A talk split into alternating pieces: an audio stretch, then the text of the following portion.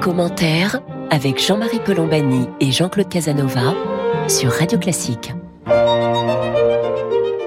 Bonjour et bienvenue dans Commentaire. Jean-Claude Casanova et moi-même, nous sommes heureux de vous retrouver en ce début d'année. Nous vous présentons d'abord tous nos meilleurs voeux pour cette nouvelle année, nos meilleurs voeux pour le pays aussi. Nous allons essayer d'examiner la situation politique et sociale en cette rentrée avec euh, l'aide de Frédéric Dabi. Bonjour Frédéric. Bonjour, bonne année. Merci de nous accompagner. Frédéric Dabi qui est directeur général adjoint, non, qui est directeur général tout court oui, tout à fait. de l'IFOP, pardon. Pas de problème. Euh, et donc euh, qui sonde absolument régulièrement euh, la société française sous tous ses aspects. Donc nous allons essayer d'y voir un, un petit peu clair à un moment où l'attention est totalement monopolisée par la perspective de la réforme des retraites, la fameuse mère de toutes les réformes selon Emmanuel Macron, et réforme des retraites qui intervient dans un climat d'inquiétude et où euh, il y a une sorte de partage euh, entre d'un côté une réforme attendue, annoncée par le gouvernement et qui suscite l'hostilité des syndicats sur sa mesure principale qui est la mesure d'âge, le report de l'âge légal. Et donc on est là dans un cadre, j'allais dire, classiquement républicain. Un gouvernement veut faire une réforme, les syndicats s'y opposent, les syndicats vont manifester, vont encadrer leurs manifestations, et au bout de ce feuilleton, il y aura une décision soit d'amendement de la réforme, soit de retrait, soit au contraire la réforme passera devant le, devant, il sera voté par l'Assemblée nationale et le Sénat. C'est classique. Et en même temps, il y a dans le climat actuel une sorte de d'excitation, euh, beaucoup une excitation médiatique d'ailleurs, sur le thème nous sommes à la merci d'une étincelle. Et cette étincelle peut venir des boulangers, puisque les boulangers ont fait la révolution en, 80, en 1789, pourquoi ne pas recommencer? On parle du gilet jaunisation de certains mouvements. On voit bien qu'il y a un certain nombre de mouvements spontanés. Il y a les, médecins libéraux qui sont en grève. Il y a eu la grève des contrôleurs de la SNCF auparavant qui était spontanée aussi. Et donc on se dit, est-ce que nous sommes vraiment à la, merci d'une étincelle, alors même que s'engageait, semblait s'engager une, une contestation, j'allais dire, bien balisée. Donc euh, Frédéric Dabi, peut-être la première question qu'on voudrait vous poser, c'est celle-ci. Est-ce que vous êtes de ceux qui euh, attendent l'étincelle ou, ou, la, ou l'anticipent ou bien ils voient dans les comportements, dans ce que nous disent, ce que vous disent les Français, quelque chose qui y ressemble ou bien au contraire on est dominé par l'inquiétude, les angoisses diverses et variées liées aux différentes crises que nous traversons et qui inciteraient plutôt l'opinion à être plus circonspecte. Frédéric Dabi. Alors, à titre personnel, je n'attends rien de particulier. Et la question est, particu- est très euh, difficile. hein. Si je la résume, c'est est-ce que les choses vont euh, exploser? On se souvient de l'éditorial du, du Monde de Pierre Vincent-Ponté en mars ou avril 68. La, la France s'ennuie. On sait très bien comment ça s'est terminé. Moi, je vois quand même qu'on a un climat de conflictualité intense, avec, euh, pour prendre une image, deux colonnes de feu très inquiétantes. La réforme des retraites rejetée, mais massivement par l'ensemble des Français. Une enquête IFOP fiduciale publiée jeudi montrait que seuls 21% euh, seraient prêts à un relèvement de l'âge de 62 à 65 ans. Un petit tiers, 32% de 62 à 64 ans. Donc c'est vraiment pas du tout le contexte de 2010 où il y avait eu une petite majorité de Français qui disaient faisons un effort raisonnable, passons de 60 à 62 ans pour sauver le système.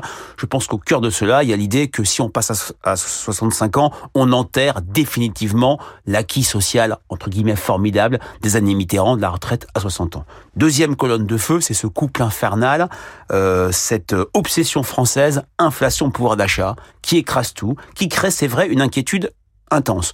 Au milieu de cela, il y a toute une série de flamèches que vous avez euh, rappelées, euh, les médecins, les boulangers, euh, peut-être la zone à faible émission, tout ce qui pourrait être l'étincelle comme on l'avait vu avec les bonnets rouges en 2013 ou les gilets jaunes et votre votre terme de contexte de gilet jaunisation qui est pas facile à dire, mais correspond, je trouve, à cette période, avec au cœur de tout cela, dans la question du pouvoir d'achat, cette idée que le travail paye mal, que le travail ne paye plus. Mais, mais, rien ne dit que il va y avoir contagion entre ces différents mécontentements et que l'étincelle va venir. Les ferments de la colère sont là. l'étincelle est peut-être visible, mais n'est pas euh, complètement, euh, je dirais, euh, anticipable. Et puis, on vient d'interroger les Français sur leur état d'esprit sur la question économique et sociale. Le niveau de révolte, de colère est élevé, mais il est 12 points. Alors, est-ce que c'est mathématique? Personne ne peut le dire, mais il est de 12 points inférieur à ce que je mesurais avec l'IFOP en octobre-novembre 2018, à la veille des Gilets jaunes. Le sentiment de résignation est quand même très fort. Donc je ne donne pas la réponse euh, parce que elle est très difficile à donner. Jean-Claude Casanova. Bon, c'est qu'il y a un arrière-plan politique français qui est particulier à la France comparé aux autres démocraties européennes.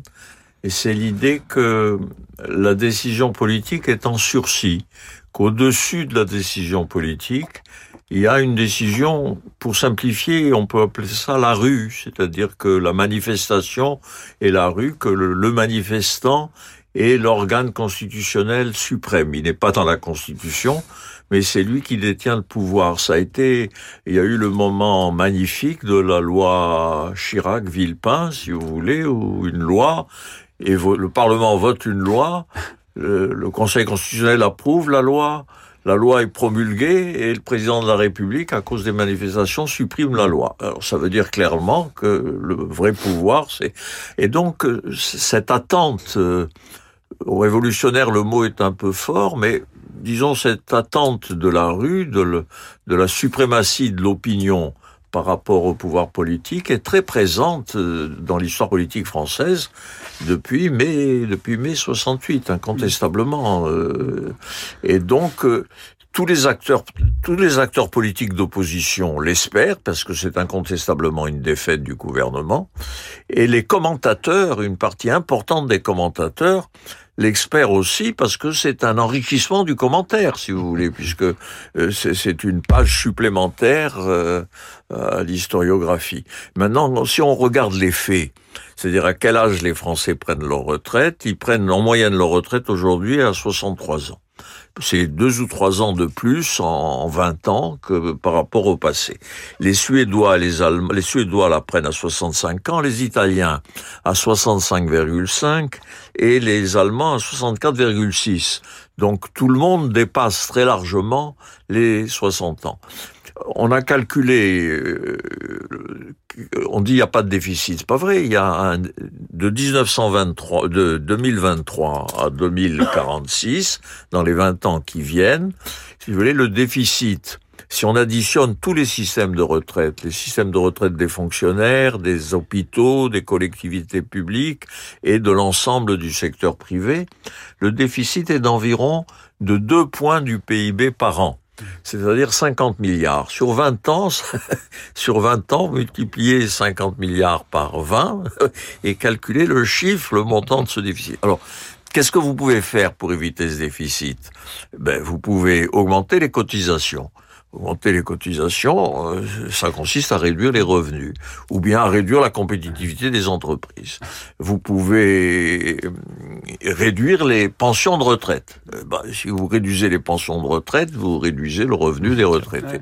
Alors la seule solution, c'est de travailler davantage que tous les pays européens tous les pays européens le font, si vous voulez, ils ont réduit la fragilité en travaillant davantage. Et vraisemblablement, je suis prêt à parier que quoi qu'on dise, quoi qu'on fasse, dans les dix ans qui viennent, les Français travailleront davantage et que l'âge moyen de la retraite s'approchera de 64-65 ans.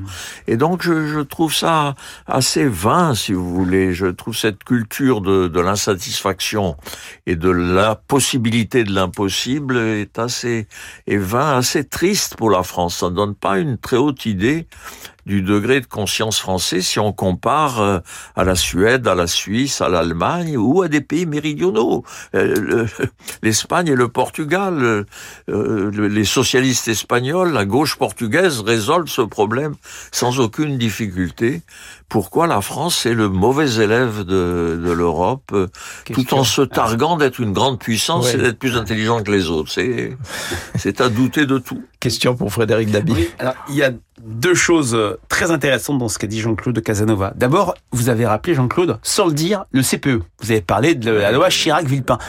Le CPE, si je mets de côté les gilets jaunes qui ont obtenu une petite dizaine de milliards avec euh, en moyenne 100 000 personnes dans la rue, au maximum 400 000, le CPE, c'est le dernier grand mouvement social classique dans le cadre républicain dont vous parliez, Jean-Marie, qui a marché. C'est-à-dire où le, gouvernement Chirac ne promulgue pas la loi, euh, la loi est la loi est retirée, le contrat de première embauche en 2006, ou et qui euh, démonétise définitivement Dominique de Villepin.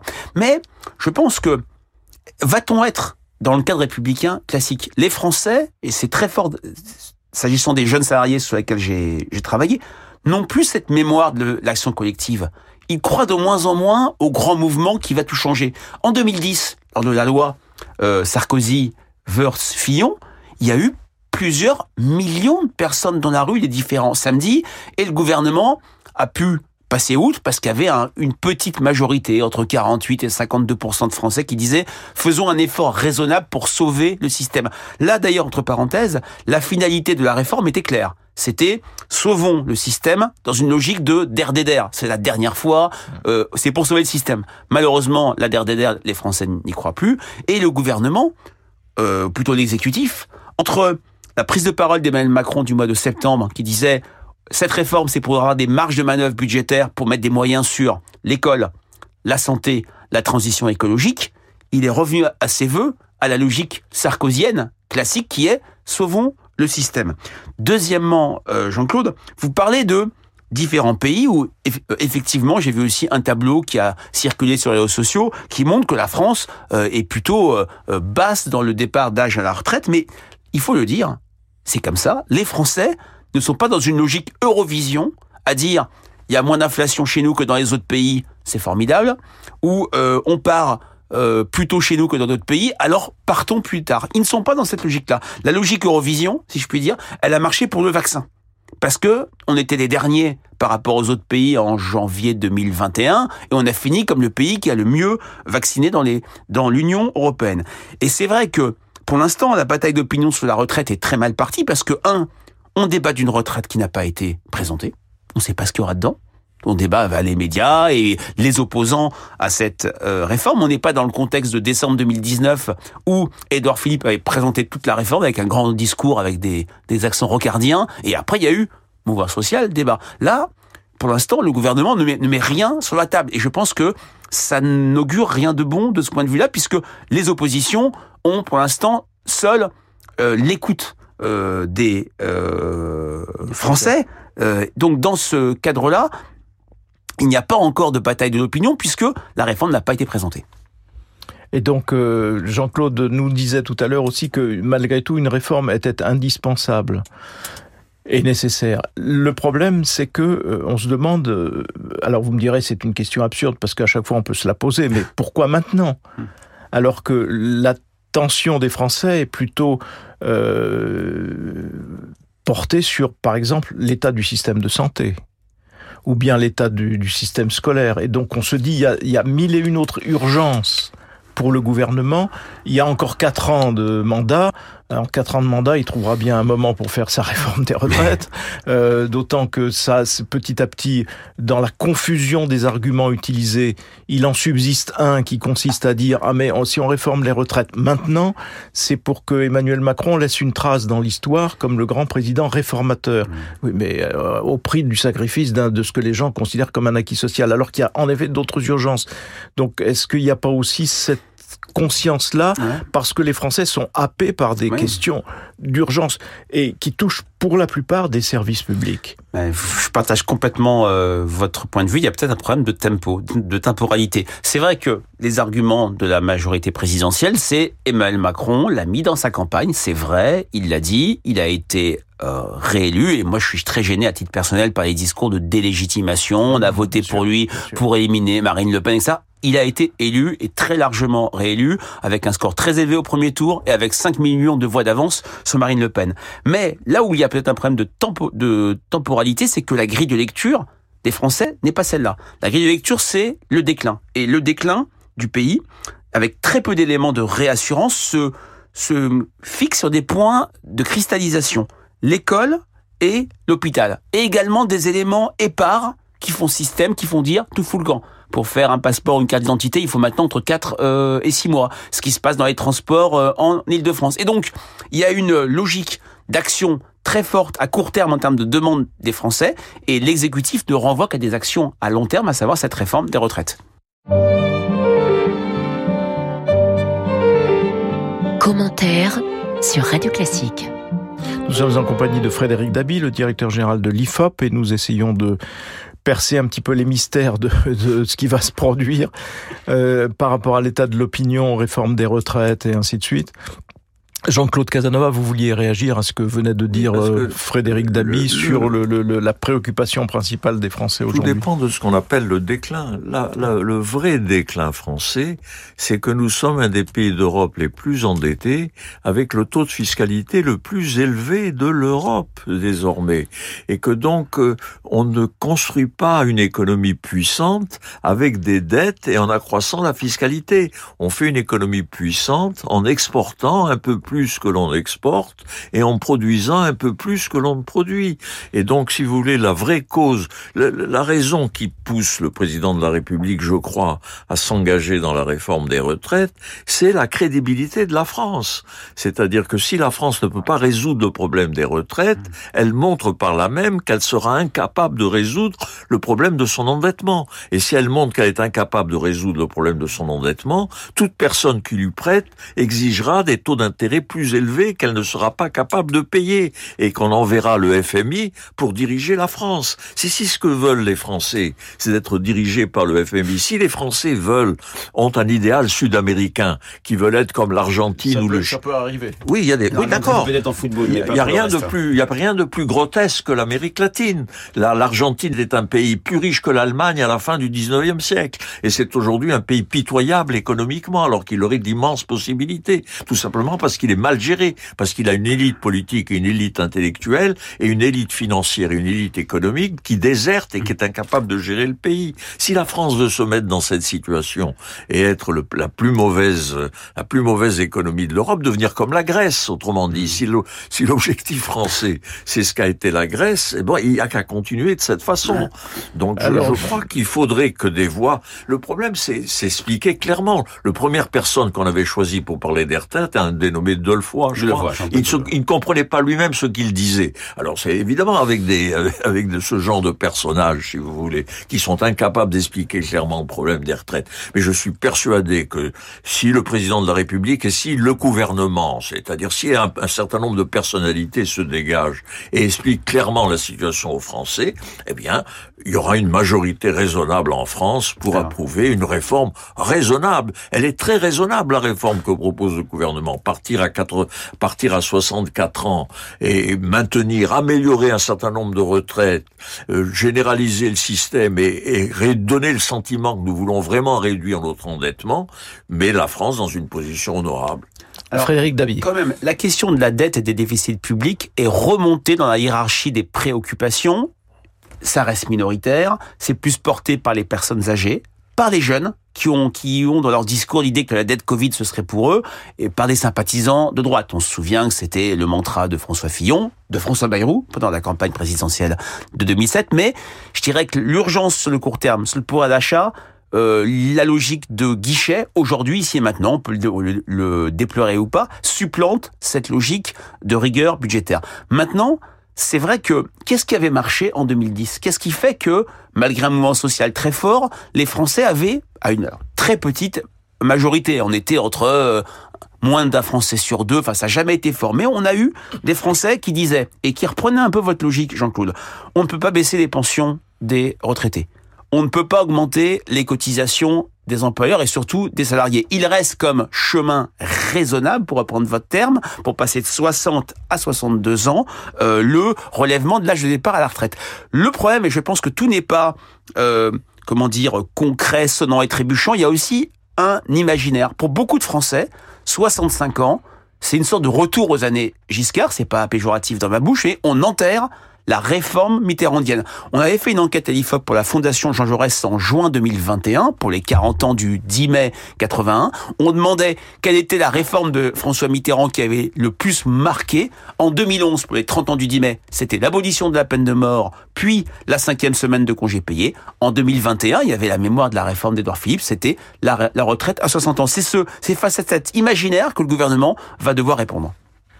Et donc, euh, par rapport à cela, est-ce que l'on peut... Parce qu'il y a aussi un front politique qui est ouvert, qui est de savoir si le gouvernement va pouvoir, sur ce texte, avoir une majorité. Et on voit bien que la majorité, elle ne peut être que du côté de, de des républicains. Comment est-ce que l'opinion regarde cela, Frédéric? Alors pour l'instant, c'est vrai que quand on regarde nos dernières enquêtes, euh, il y a un chemin entre euh, les sympathisants LR et les sympathisants Renaissance. C'est ce que j'avais appelé lors du premier quinquennat la Sainte Alliance LR-LREM, ou sur les sur les, les réformes du droit du travail en 2017, sur la SNCF, sur même la le projet d'Edouard Philippe, il y avait une convergence.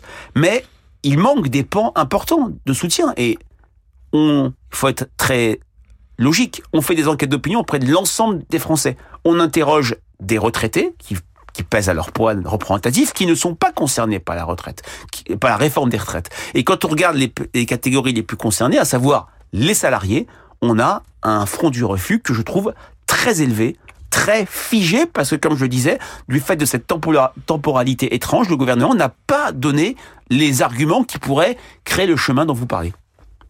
Jean-Claude Casanova, oui, donc il y a aussi cette bataille d'opinion qui a manifestement pour le moment été perdue, mais qui peut-être peut se redresser, mais je ne sais pas si dans le temps imparti, parce que les choses vont aller vite, le 10 janvier, je crois, donc mardi prochain, euh, communication de la réforme. On saura enfin ce qu'il y a vraiment dans la réforme. Ensuite, à la fin du mois, Conseil des ministres, et puis le, la procédure parlementaire va s'engager. Et donc, et le 21 janvier, un grand, euh, une grande action sociale voilà, par la calendrier des manifestations, etc., va, va s'enclencher. Jean-Claude Casanova. Oui, mais euh, ma position est très simple. La réforme est économiquement nécessaire. Et en, et en, profondeur, elle est nécessaire à la France. Elle est politiquement possible puisque, en gros, le président de la République et le gouvernement sont déterminés et que, en accord avec les républicains ou par l'intermédiaire du 49-3, ils peuvent obtenir la voie, la voie législative. Et maintenant, il reste la pratique, c'est-à-dire de démontrer que l'opinion est peut-être hostile, elle est hostile par incompréhension, je crois profondément l'hostilité s'explique par l'incompréhension et que donc euh, c'est une question de détermination du gouvernement et donc la France a le choix, a le choix entre la détermination et l'indétermination. Si on est indéterminé, on n'existe pas. Euh...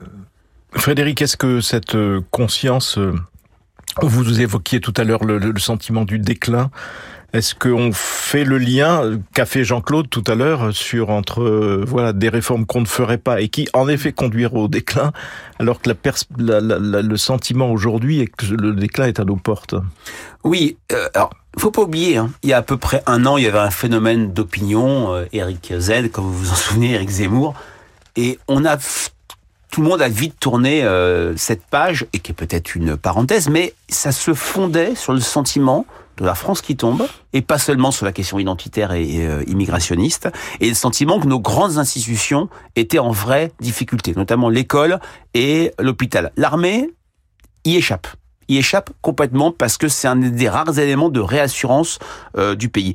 Et c'est vrai que une des questions que posent les Français aux décideurs politiques et pour lesquels ils ont du mal à répondre, c'est ils ne la posent pas comme ça, mais je trouve qu'elle sointe du, des propos des enquêtes qualitatives de l'IFOP. C'est je paye des impôts, nous avons un niveau d'imposition élevé et je n'ai pas un bon service rendu, notamment le service public. Et les services publics, c'est un pan fondamental euh, du modèle social à la française. Donc, ce déclin passe plus par là que par le fait que euh, on ne ferait pas les réformes qu'il faudrait. Et il y a toujours eu, bien sûr, ce sentiment de déclin avec l'âge d'or derrière. C'est mmh. ce qu'avait montré Raoul Gérardet. Moi, ce qui me frappe, c'est que a quelques années, il y avait des éléments de réassurance forts, euh, des grands fleurons euh, économiques. On voit la situation d'EDF, la situation de la SNCF.